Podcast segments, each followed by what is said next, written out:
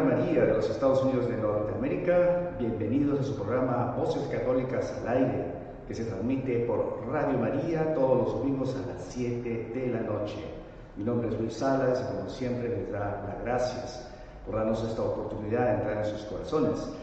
Y bueno, como siempre tenemos invitados muy especiales y en esta oportunidad ya la están viendo aquí a mi derecha, la hermana Mónica García, que ya estuvo con nosotros, es más, era conductora de un programa hace ya como cinco años atrás, en Radio María, precisamente aquí en el área metropolitana de Washington, D.C. Eh, en ese tiempo no había, este, digamos, el YouTube o no había esta forma de poder conocerla personalmente a través de la pantalla, solamente la escuchábamos. Esta oportunidad vamos a tener la oportunidad de escucharla y también verla. ¿No es así? Bienvenida, hermana. Muchísimas gracias por su invitación, muchísimas gracias a los oyentes. Sí, mi nombre, como dijo ya don Luis, es Mónica García, soy colombiana. estoy aquí en los Estados Unidos hace más o menos unos 18 años en el área metropolitana de Washington, D.C., unos 11 años más o menos, trabajando siempre por el reino de Dios. Y vengo de Colombia, antes de llegar a Colombia, perdón, antes de llegar aquí a los Estados Unidos, estuve eh, viviendo en el sur de Corea, también misionando allá con nuestras hermanas con la gente evangelizando en el nombre del Señor a, la gente asiática y luego aquí en los Estados Unidos que he disfrutado inmensamente. Entonces, tengo, mis padres están en Colombia, aún allá viven ambos. Tengo siete hermanos, somos de una familia muy, muy grande, como se, se tenía antiguamente. Ahorita es uno. Es muy raro ver muy, eh, grandes. Muy grandes, sí, pero a siete, siete hermanos y, y, pues la única religiosa soy yo. Mi madre era una mujer o es una mujer muy católica, muy entregada um, a, al catolicismo. Mi padre lo regular. Uh, en nuestras culturas solamente la madre jala más a los hijos hacia el Señor. Ah, pero bueno, igual, ah, en una familia católica, estudié con las hermanas dominicas de la presentación, a la cual pertenezco, soy hermana dominica de la presentación, y ah, conocí a las hermanas desde muy pequeña, desde muy joven. Sin embargo, desde la juventud o en la niñez no tuve como esa, ese descubrimiento de mi vocación. ¿verdad? Uno usualmente sueña con ser muchas cosas, con estudiar en una buena universidad, pero bueno, cuando ya llegó la etapa de, mi juventud, de mi, ah, ya en los teens, en los 13, en los 14 años, ya sentía, ya sentía una inquietud. la inquietud, y, y fue una compañera de, clase que me invitó un día, vamos a un retiro, yo estoy conversando con las hermanas. Ah, bueno, le dije, mm, tal vez te acompaño. Eh, pero bueno, al fin me decidí, fuimos al retiro, quedé bastante tocada en el sentido de cómo, le, cómo gasto mi vida frente a qué, qué hago, frente a esas expectativas que uno tiene cuando está joven. ¿Cómo, puedo darle mi vida al servicio de otros, que lo que yo estudie, que lo que yo sea, sea como para darle a los demás. Entonces ahí fue entrándome la inquietud, mi inquietud, y comencé a visitar a las hermanas, le pedí secretamente a ellas que me permitieran conocer la congregación un poco más, porque aunque había estudiado con ellas y me daban clase en el colegio, pues conocer la rutina de ellas y eso es completamente diferente. Me dieron la oportunidad de ir a dos semanas a estar con ellas y de ver pues, la rutina que tienen, cómo rezaban, lo que hacían. Bueno, eso me convenció un poco más. Secretamente, ¿por qué razón? Porque tal vez eh, dentro de su entorno no le daban ese, digamos, eh, ese apoyo. Sí, aunque mi padre, mi madre ha sido muy católica, pero no contemplaban el hecho de la vida religiosa. Ah, ok. Les parecía un poquito como que sí, raro. Sí, sí, es decir, no habíamos tenido en nuestras familias o en nuestros conocidos una persona que fuera religiosa. Conocíamos las hermanas, pero usualmente las hermanas que estaban en la escuela eran de la parte interior de Colombia. Y en esa parte se dan muchas vocaciones. Nosotros somos de la parte costa costera de la parte norte de Colombia. Entonces, allí la cosa es un poquito, tenemos fe, pero para entregar un hijo ya a Dios de esta manera es un poquito complicado. Es decir, decirle nada a mis padres, pues contacté a las hermanas, fui, le dije que las hermanas habían invitado a unos retiros a los que ya estábamos casi para salir. Y bueno, entonces tuve esa experiencia que me llenó mucho, me dio como más convicción. Y luego mi compañera Clarisa y yo seguimos con el proceso de, responder a, lo que sentíamos como llamado. Y escribimos nuestra carta, nos respondieron la general, la superiora general nos, nos informó que nos aceptaban en la congregación, que teníamos las puertas abiertas, todo esto se ¿Y esto a la edad de los 13, 14 dijo? Tenía, cuando comencé con el proceso seriamente, tenía 15 años. Ya tenía 15 años. Sí. Entonces terminé, ah, en Colombia no hacemos 12 años, tenemos 11. 11. Entonces, el, sí, 11 grados y ya luego el 12 lo, lo comenzamos en la, en, la, en el college. Okay. Es decir, ya como preparatoria. como preparatoria. Exactamente. Entonces, ya estaba casi para comenzar el 11 grado. Y bueno, ya comencé todo el proceso con las hermanas, que es un poquito largo, sin decirle nada a mis Ya cuando tenía todo listo, don Luis, dije, bueno, ahora sí el momento.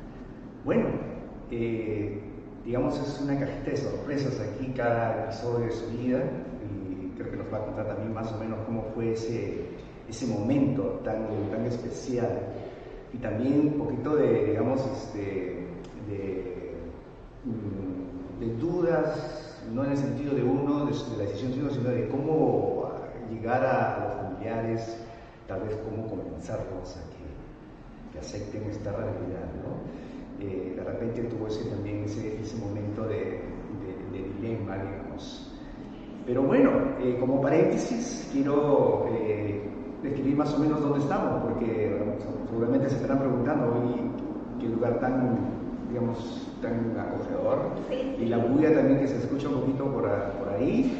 Pues estamos en la Basílica eh, de Nuestra Señora en Washington DC, de la Inmaculada Concepción en Washington DC. Es el lugar favorito de nuestra hermana Mónica García, que también viene a ser mi lugar favorito, uno de mis lugares favoritos aquí entonces, este, muchísimas gracias, eh, hermana, por esa disponibilidad y también este, de haber recogido este lugar tan, tan hermoso.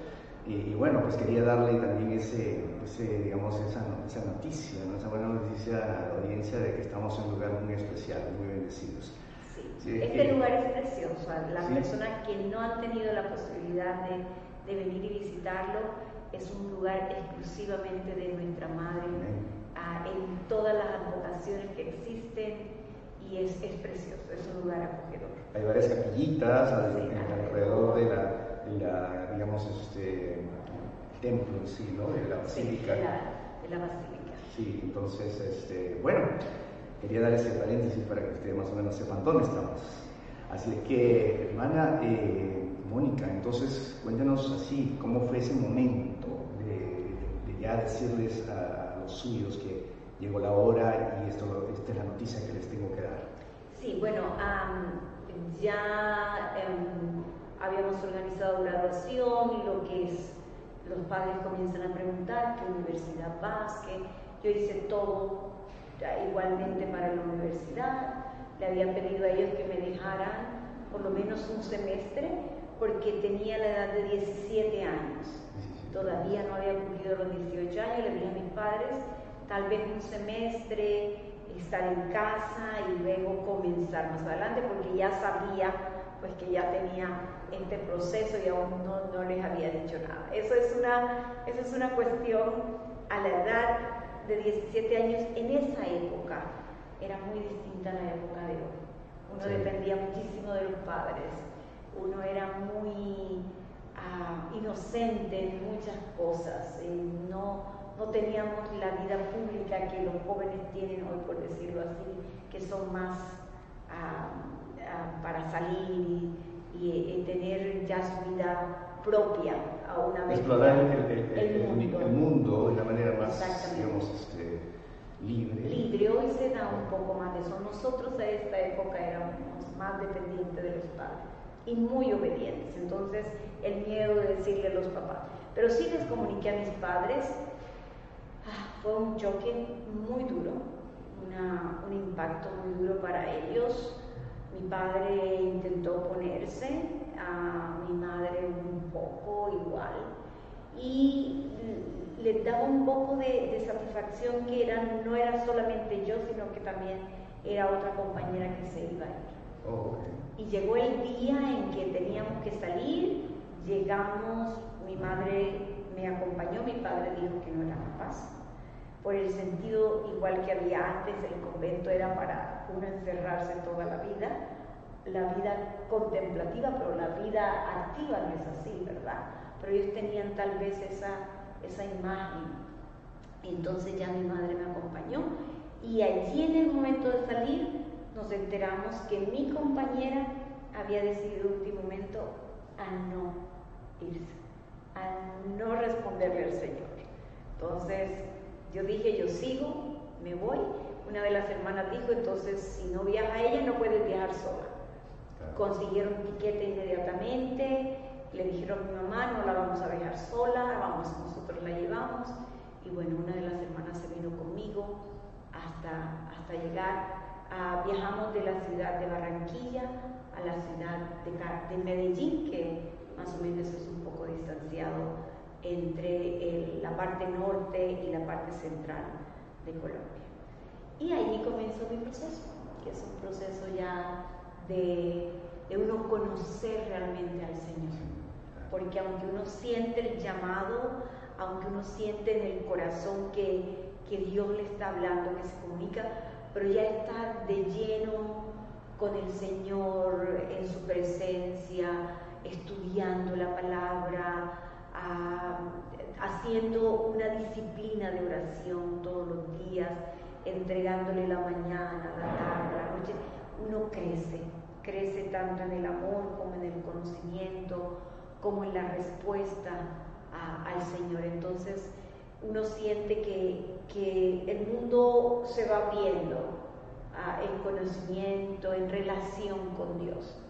Creo que es lo que nos hace falta a muchos de, los cristianos, los católicos, tener esa relación tan íntima con el Señor el día a día, ponerle a Él esa cita constante en la mañana, en la tarde, aunque vivamos en casa, aunque, aunque estemos casados, aunque tengamos nuestro trabajo, es sacarle cinco minuticos en esa rutina buena, disciplina buena que es, Señor, estos cinco minutos ya saben que son para ti y cuando lo hacemos constantemente, esos cinco minutos uno los, los, uno los pide, ya, ya se va acostumbrando el cuerpo, eh, el espíritu, el alma, el corazón.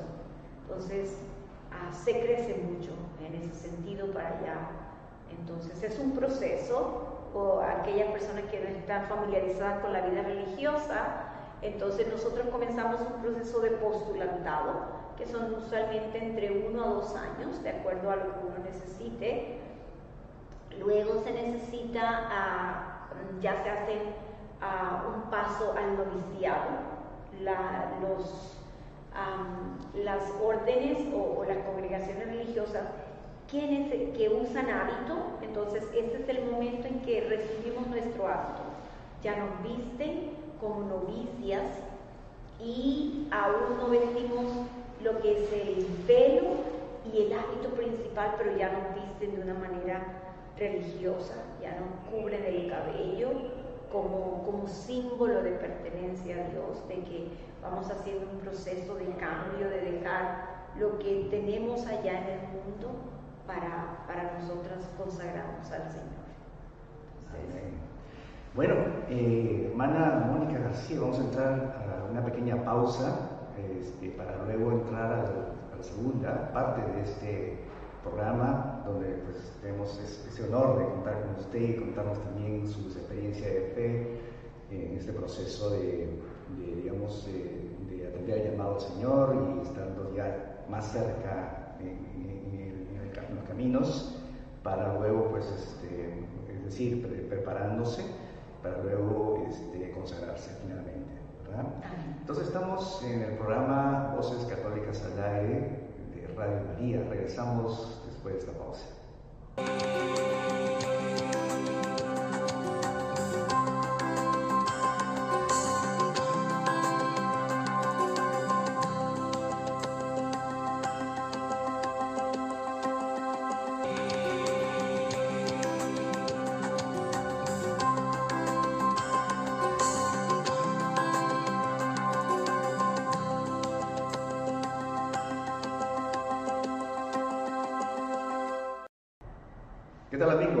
Bienvenidos a esta segunda parte de su programa Voces Católicas en el Aire eh, de Radio María. Estamos aquí con la hermana Mónica García, que nos está eh, brindando esta oportunidad eh, de contarnos su experiencia de fe. Y, bueno, pasemos ahora a algo también muy especial, el momento de la consagración. Pero antes que nada, una vez más, hermana Mónica, muchas gracias por estar con nosotros en Radio María. Nos sentimos muy contentos de tenerlo otra vez. Muchas gracias, don Luis, a usted por invitarnos y a todos los oyentes, a todas las personas que nos están escuchando, que están con nosotros en Radio María. Gracias por acompañarnos, por seguirnos, por esa audiencia que, que es importante para nosotros, pero es igual importante para ustedes. Entonces, gracias por acompañarnos en el día de hoy. Muchísimas gracias. Bueno, ahora sí me acuerdo el nombre del programa, Abriendo tu corazón a Jesús y María. Ese era el programa que la hermana tenía en oh, María Washington. Sí, claro que sí. Así que, bueno, eh, hermana, llegamos al momento entonces de la consagración. Cuéntenos un poquito así cómo sucedió esto.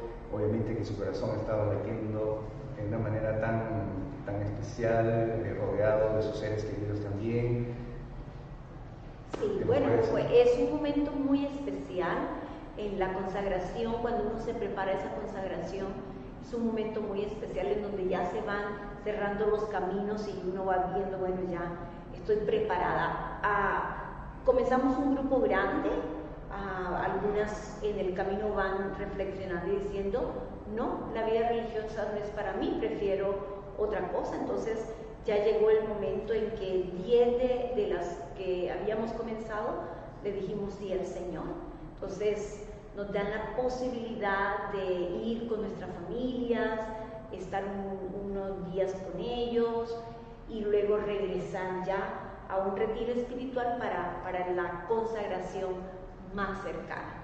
Entonces mis padres vinieron, nosotros tuvimos en ese momento una prueba de familia muy, muy grande, a ocho días antes de mi consagración y fue la pérdida de un hermano que murió en un accidente automovilístico y pues estábamos con esa pena la familia, pero mi padre y mi madre allí estuvieron presentes. Ellos después de tanto luchar, pues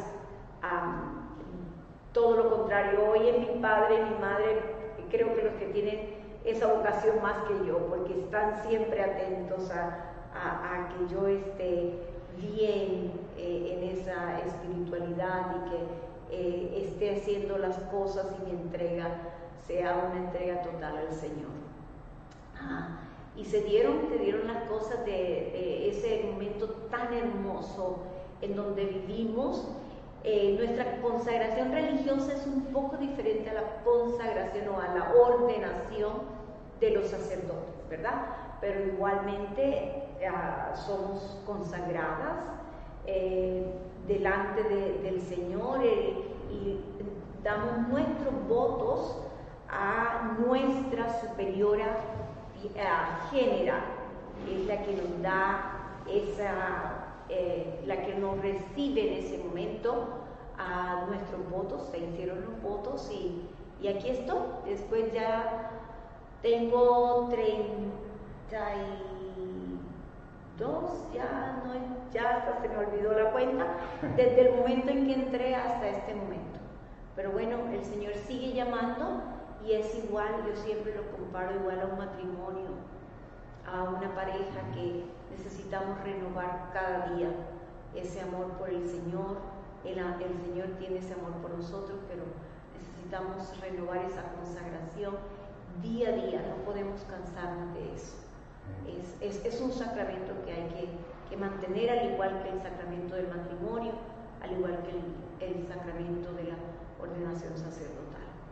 Hermana, para mantenernos eh, en ese fuego del amor eh, y obviamente esa constante conversión también, en un caso, por ejemplo, de renovarse cada vez más eh, en su vocación, usted piensa que tener esperanza en, la misericordia de Dios es tan fundamental en todo este proceso? Muy fundamental, muy fundamental. Recuerden que Dios nos dio a tres dones, podríamos decir, virtudes, que es la fe, y una de ellas es la esperanza. La otra es el amor, y en ella permanecemos. Y dicen que aunque todo se acabe, la fe, la esperanza y el amor es lo único que prevalece. Entonces, si esa esperanza en nuestra vida está encendida cada día, pues nuestra vida no, desfallece. Puede ser probada, pero no desfallece porque la esperanza es, es lo que le da la vida a, esa velita. Yo la comparo, yo la esperanza la veo como esa vela encendida que todos los días hay en nuestra vida, que está encendida allí quemándose por el Señor. Entonces, cuando hay esperanza en nuestra vida, ah, lo hay todo. Hay motivación en las dificultades, hay esperanza para, para seguir en el futuro, para seguir luchando, para seguir viviendo, para seguir buscando esa experiencia de Dios.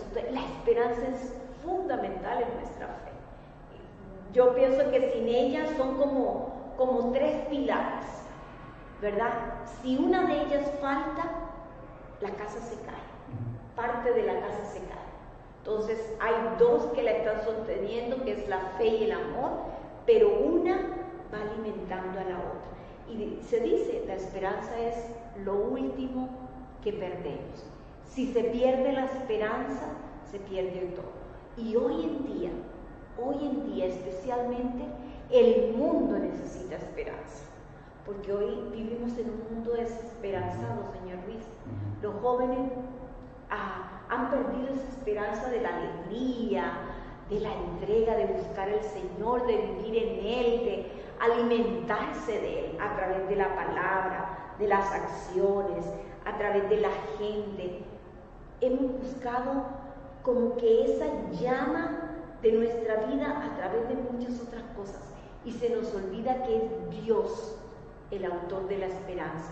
Es Dios quien alimenta y le da la vida a esa llamita que está allí constantemente. Entonces, hermanos y hermanas, busquemos siempre que Dios nos llene de la esperanza viva que habita en nosotros. Porque esa es una, es una cosa, la esperanza habita en nosotros.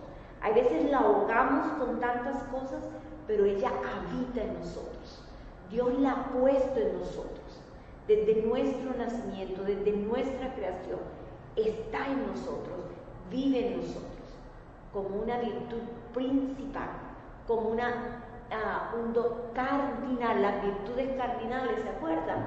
Y cardinales porque son esenciales, porque necesitamos vivir en ellas y porque necesitamos tenerlas. Entonces es muy importante. Hermana, eh, usted mencionó sobre la juventud y es tan importante que ellos entiendan también ese valor, esa virtud de la esperanza. Pero desafortunadamente eh, todo esto, todo este, digamos, esta esencia que debería fundarse en nuestros hogares, en la sociedad, se pierde con las eh, gratificaciones inmediatas. ¿no? Yo quiero esto y lo quiero ya. Y no hay ese, digamos, esa oportunidad a la esperanza de entrar eh, de lleno y, brindarnos, pues obviamente, todo lo que necesitamos para, alimentar la fe y también el amor, como usted lo indica, ¿no? Entonces, creo que esa gratificación inmediata eh, debería, digamos, este, salirse de nuestras, eh, de nuestras modalidades, especialmente en el hogar, porque ese es el lugar donde se se forma el ser humano. Amén, sí, sí, sí, así es. El hogar es, el hogar es fundamental. Los padres son fundamentales. Nuestros padres, yo pienso que mi fe, aunque mis padres ah, no dijeron sí inmediatamente a mi vida religiosa, pero lo que aprendí, lo que aprendí, lo aprendí de mis padres. El que eh, en toda circunstancia, mi madre siempre decía, el domingo es para el Señor. Siempre le escuché eso. Hay una fiesta, no importa. Si no vamos a misa en la mañana, vamos a misa en la tarde. Yo les doy permiso, pero ustedes tienen la responsabilidad de estar allí para el Señor el domingo por la tarde. No importaba a qué hora llegábamos a casa, si íbamos a una fiesta, un quinceañero, a cualquier cosa, ¿verdad? Pero teníamos la responsabilidad con mi madre de irnos a misa, de que teníamos que cumplir esa, no es el cumplimiento, sino que para ella era importante saber que nosotros estábamos allí celebrando la palabra del Señor. Me imagino que era la forma en que ella veía cómo nos alimentaba la fe, ¿verdad? Ya una vez que nuestros padres nos han dado, Dios igual va actuando porque Él es el que nos da a nosotros la gracia pero los padres, ustedes padres que nos están escuchando, tienen esa responsabilidad de, de, darnos a los hijos, de insistir, aunque nosotros digamos que no, no me moleste, pero de muchas maneras irle dando a nuestros hijos eso que ellos necesitan, porque si los vamos dejando a lo que ellos quieran, no van conociendo al Señor.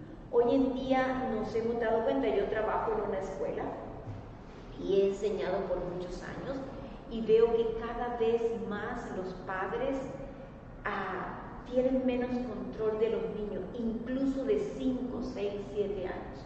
Los niños dicen, no quiero que me molestes, no quiero que me digas, no quiero que me hables, y los padres asumen eso. Entonces hay que tener un balance entre lo que es la autoridad de ellos y la autoridad nuestra. Hemos aprendido que a los niños hay que escucharlos, hay que dejarlos que ellos decidan, pero un niño no tiene la capacidad de ver lo que tú quieres dar, ¿verdad? Nosotros por tener una edad ya más años, más recorridos, es como si nos montamos en una montaña y vemos en el valle qué camino va mejor en dónde hay peligro y en dónde no. Y si a ellos los dejamos ir por donde ellos consideran que tienen que ir, sabiendo nosotros que desde allá vemos con muchas más posibilidades que ellos, estamos cometiendo un error. Entonces, hoy hay que hablarle a los niños, a los jóvenes, el amor de Dios, la esperanza de Dios, el que Dios nos brinda lo que podemos encontrar en otras es, es, la alegría que, que, Él nos da, la satisfacción que Él nos da, que no pasa, que no, no vamos a decir que no nos va a dar problemas, problemas los tenemos que tener porque de igual manera la vida nos, nos ayuda a motivarnos a través de los retos que tenemos.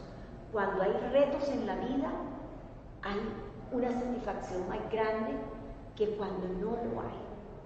Yo vengo, veo por ejemplo en la televisión, los hijos de los famosos, lo tienen todo, tienen el dinero que a veces uno ansía, tienen los carros que a veces soñamos, tienen la fama que a veces quisiéramos tener y sin embargo son los niños que terminan suicidándose, que terminan en, en una adicción terrible, son los niños que no encuentran una satisfacción en la vida porque se les ha dado todo, pero no se les ha dado la esperanza de Dios.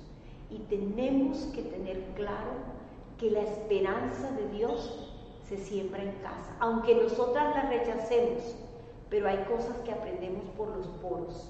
Uno aprende a, hacer las cosas como las hacía mamá, aunque a veces, o como las hacía papá.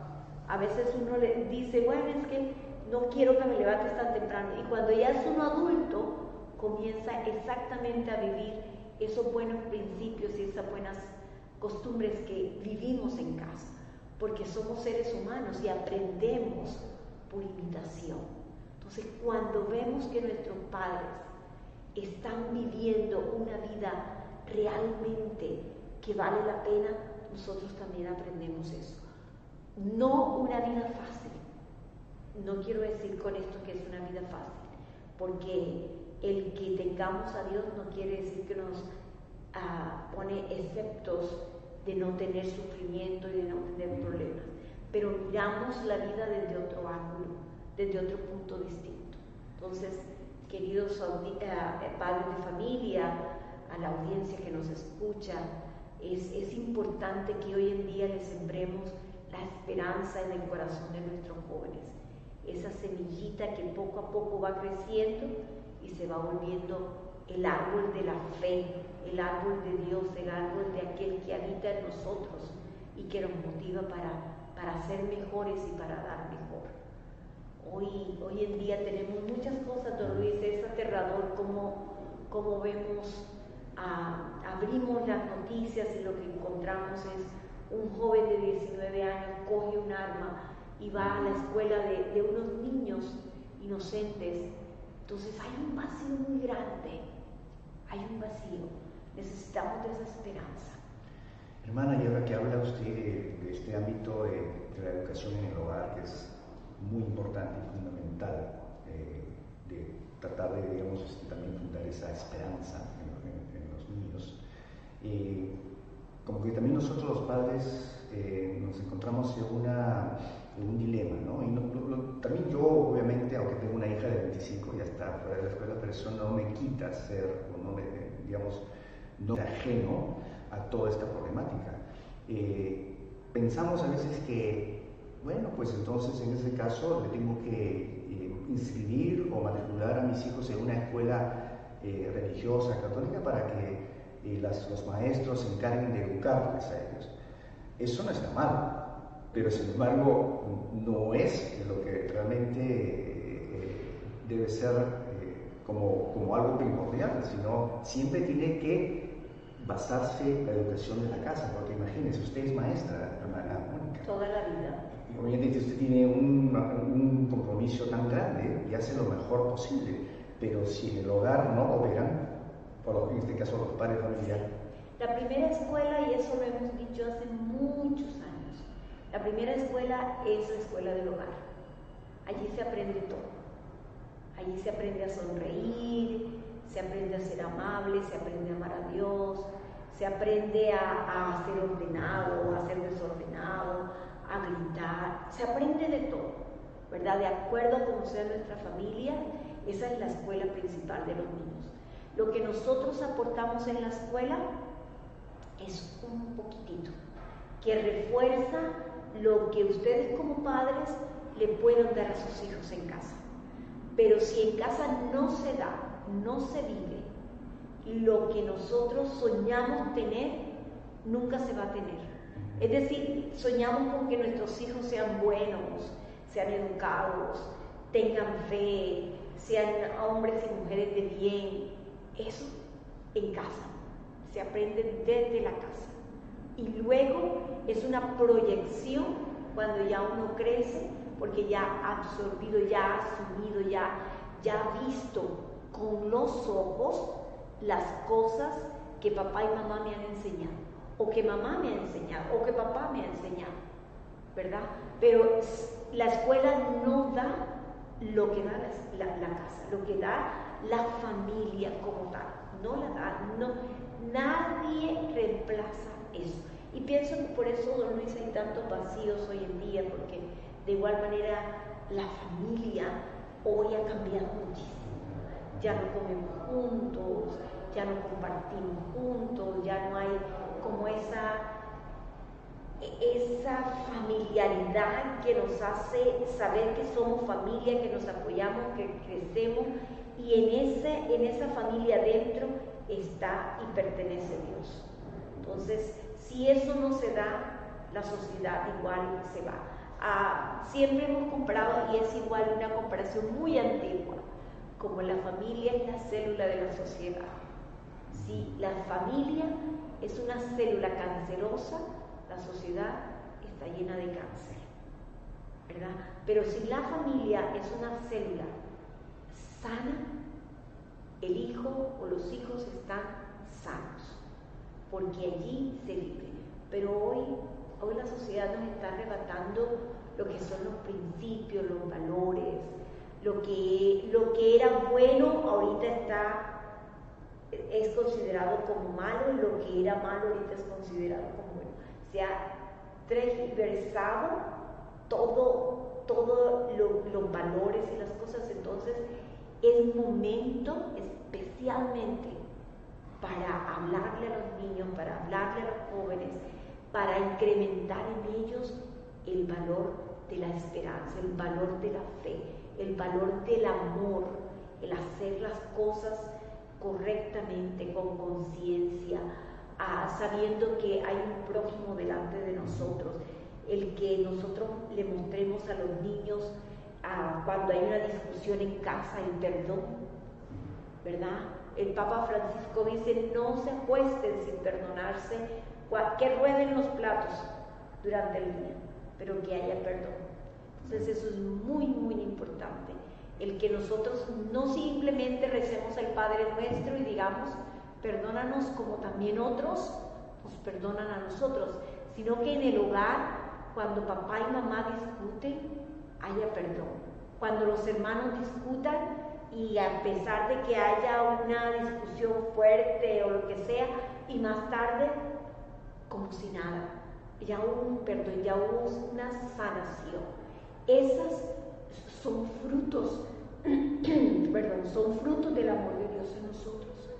y los tenemos que mostrar, perdón, con los cercanos, con el prójimo, con el próximo, que es el que vive en mi familia, que es el que está cerca de mí. Eso es muy, muy importante. La misericordia se aprende en casa. Si yo en casa no he aprendido a perdonar, a amar a aquel que me ofende, nunca voy a ser capaz de amar y perdonar al que está fuera de casa. Nunca. Entonces es muy, muy importante que nosotros aprendamos eso. De papá, de mamá, de los hermanos. Igual, el valor de la familia. Si yo no he respetado a mi madre y no valoro a mi madre como tal, cuando mis hijos me ven tratar a mi madre mal, ellos van a entender que cuando yo esté mayor, ese es el trato que ellos me van a dar a mi bebé como madre.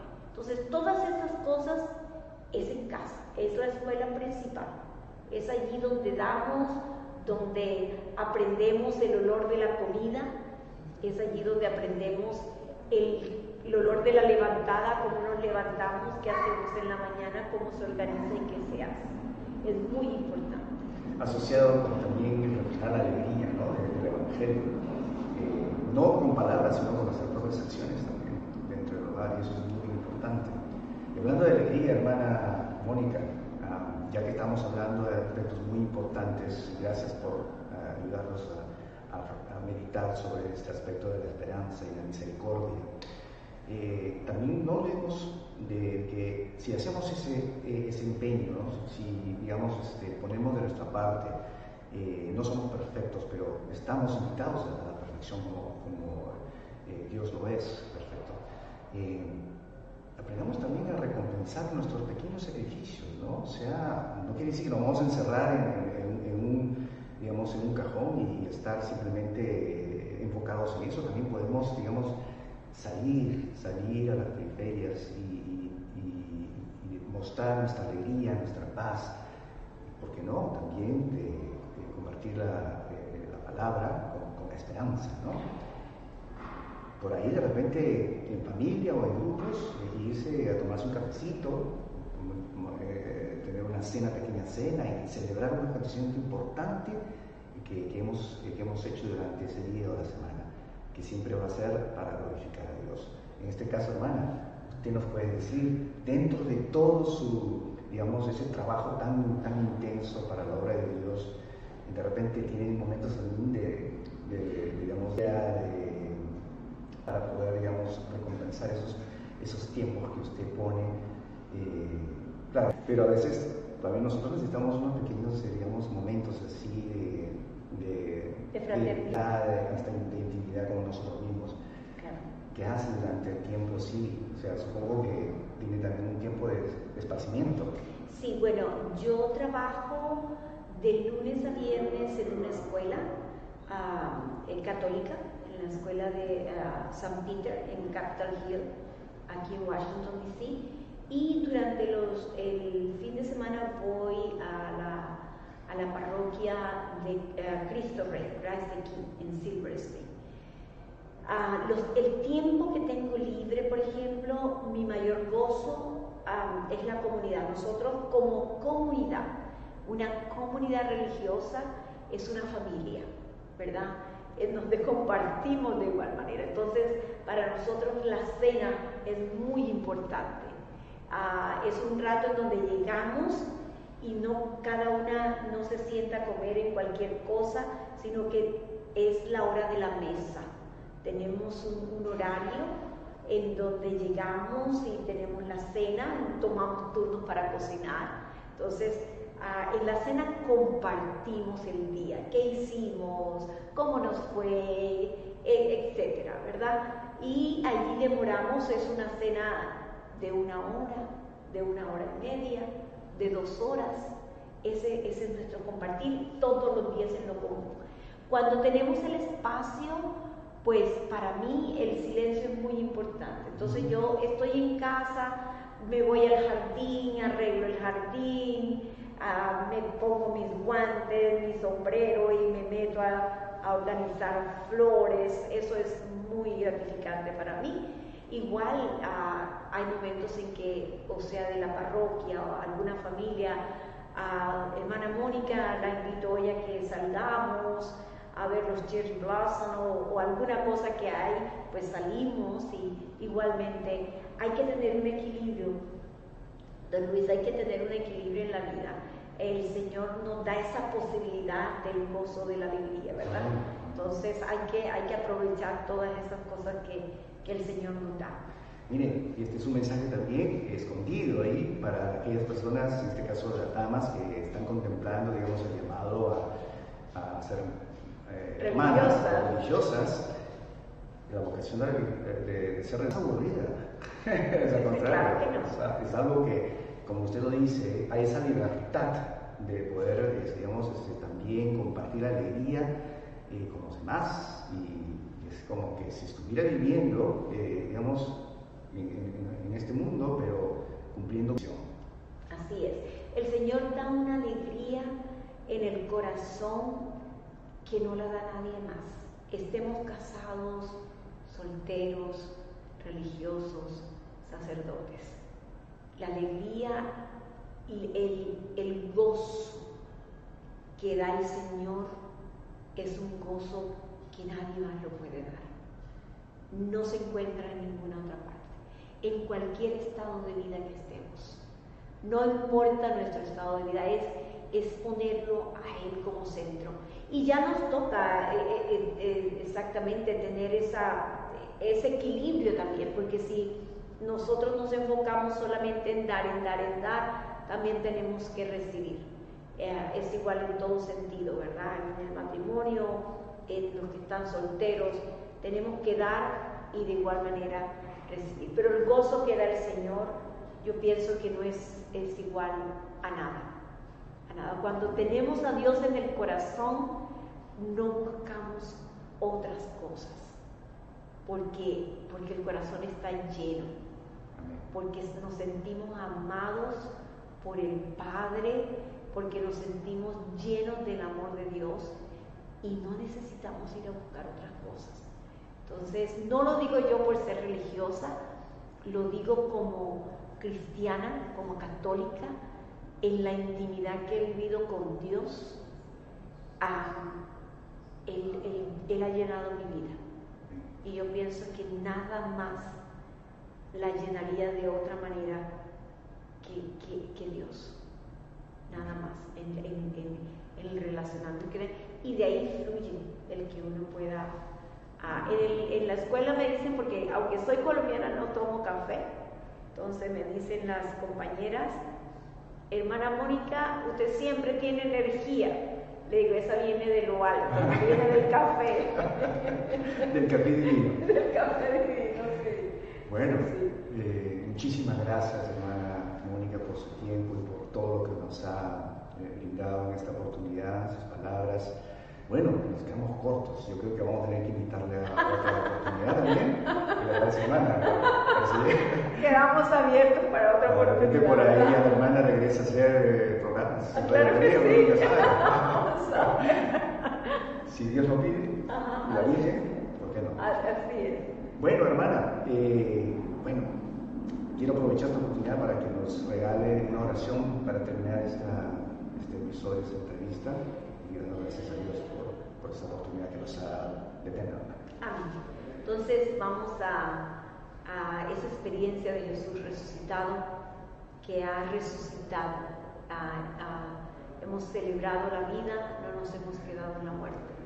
Pidámosle a ese Jesús resucitado que, que siga caminando con nosotros, que siga mostrándonos eh, la experiencia de la resurrección, la experiencia de la vida, la experiencia de, de poder amar, sonreír, de poder ah, brindarle a otros, a llevarlos de la mano y decirle, hemos encontrado al Señor. Entonces, Señor, te damos gracias por este programa que mucha gente ah, ve, que mucha gente busca para encontrarte. Bendice a estos televidentes que hoy están con nosotros, bendice sus familias, sus hijos, sus situaciones. Bendice a ti, papá, a ti, mamá, hermano, hijo, hija, joven que nos está escuchando, que recibas la bendición de Dios en, esta noche y, y, que el Señor te bendiga y te acompañe. Nunca dudes en buscarlo. Él está vivo. Él vive, ha resucitado y está con nosotros. Aleluya. Aleluya. En nombre del Padre, del Hijo y del Espíritu Santo. Amén. Muchas gracias, hermana Mónica. Entonces quedamos para la próxima oportunidad, las mediante. Y a ustedes, hermanos, muchas gracias por permitirnos una vez más llegar a sus hogares, a sus corazones. Felices Pascuas. Felices Pascuas. Todavía eh, con, ese, con esa alegría y compartamos también esa alegría con los demás. Su amigo Sergio Luzada se despide desde el área metropolitana de Washington, desde la Basílica de Nuestra Señora Inmaculada Concepción. Adiós.